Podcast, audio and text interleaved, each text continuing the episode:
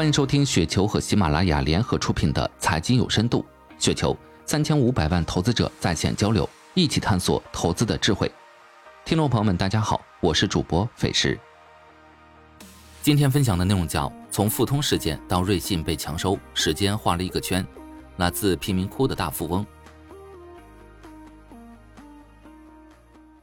瑞信之雷。三月二十日，瑞士信贷美股盘前下跌超百分之五十七。当地时间三月十九日，瑞士联邦政府宣布，瑞银集团将以三十亿瑞士法郎收购瑞信。这个事情在世界范围内引起轰动的原因有几个：第一，瑞银这次收购得到了瑞士联邦政府、瑞士金融市场监管局和瑞士国家银行的支持，两家银行都可以无限制的使用 SNB 现有的设施获得流动性。根据联邦委员会的紧急法令。SNB 可以向瑞士信贷提供一笔最高一千亿瑞郎的流动性援助贷款，并由联邦担保。这意味着这次的收购是国家行政力量主导的，且以国家信用为担保。瑞银官宣的同时，周日瑞士政府宣布，为了帮助瑞银接管瑞信资产，将提供最高九十亿瑞郎的损失担保。具体来说，假设瑞银的投资组合产生损失，瑞银将承担前五十亿瑞郎的损失。瑞士政府承担此后九十亿瑞郎，再有任何进一步的损失将由瑞银承担。第二，三十亿瑞郎的收购价较瑞信最近一个交易日周五的市值打了大概四折，以周五收盘价估算，瑞信的市值约为七十四亿瑞郎。现在三十亿瑞郎的收购价是否合理？第三，在瑞士政府支持瑞银收购瑞信后，面值约一百六十亿瑞郎的瑞信 AT1 债券将完全被减记，这意味着。为确保私人投资者帮助承担成本，这些面值的债券将变得一文不值。毕竟金融市场的规则是债权高于股权。第四，瑞信本身财务造假。今年二月，瑞信宣布二二年净亏损七十三亿瑞士法郎，连续第二年净亏损。三月十四日，瑞信发布公告称，该行对财务报告的内部控制存在重大缺陷。第五，幽默的是，瑞士信贷是瑞幸咖啡上市的主承销商之一。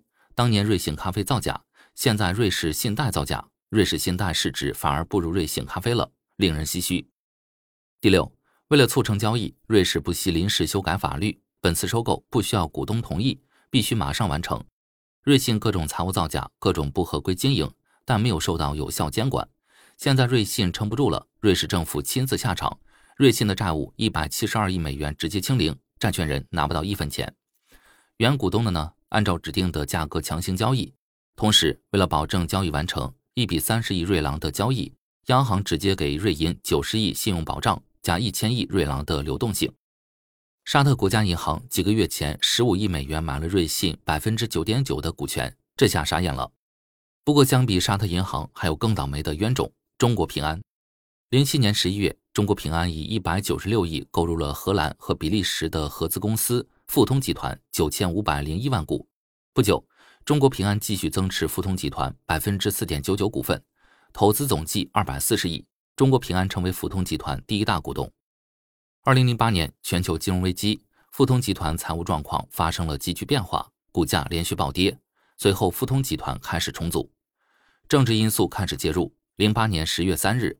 荷兰政府宣布将出资一百六十八亿欧元收购富通在荷兰全部银行保险业务，并予以国有化。十月五日，巴黎银行同比利时、卢森堡两国政府达成协议，收购富通集团在比利时和卢森堡的分支机构。而为了顺利推进国有化，比利时政府与荷兰政府既没有征求富通股东的意见，也没有取得富通董事会的正式授权。最大股东中国平安没有任何参与，没有任何话语权。彼时，平安为了挽回损失，积极通过各种方式，甚至通过中国商务部和外交部与比利时政府协商。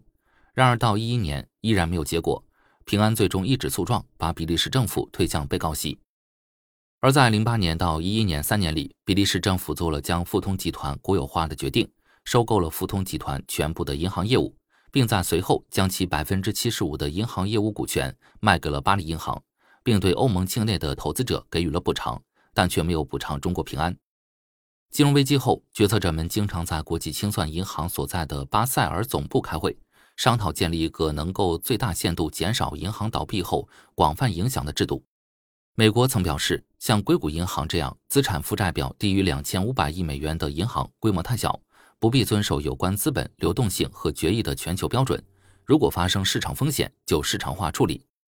硅谷银行发生风险后，美国为了挽回金融市场信心，宣布银行所有的存款，即使没有存款保险制度的保护，也可以得到绝对的兑付，提供了无限的流动性，直接参与银行业的经营。当一家金融企业不再考虑风险的时候，在全球一体化的经济中，当然可以为所欲为。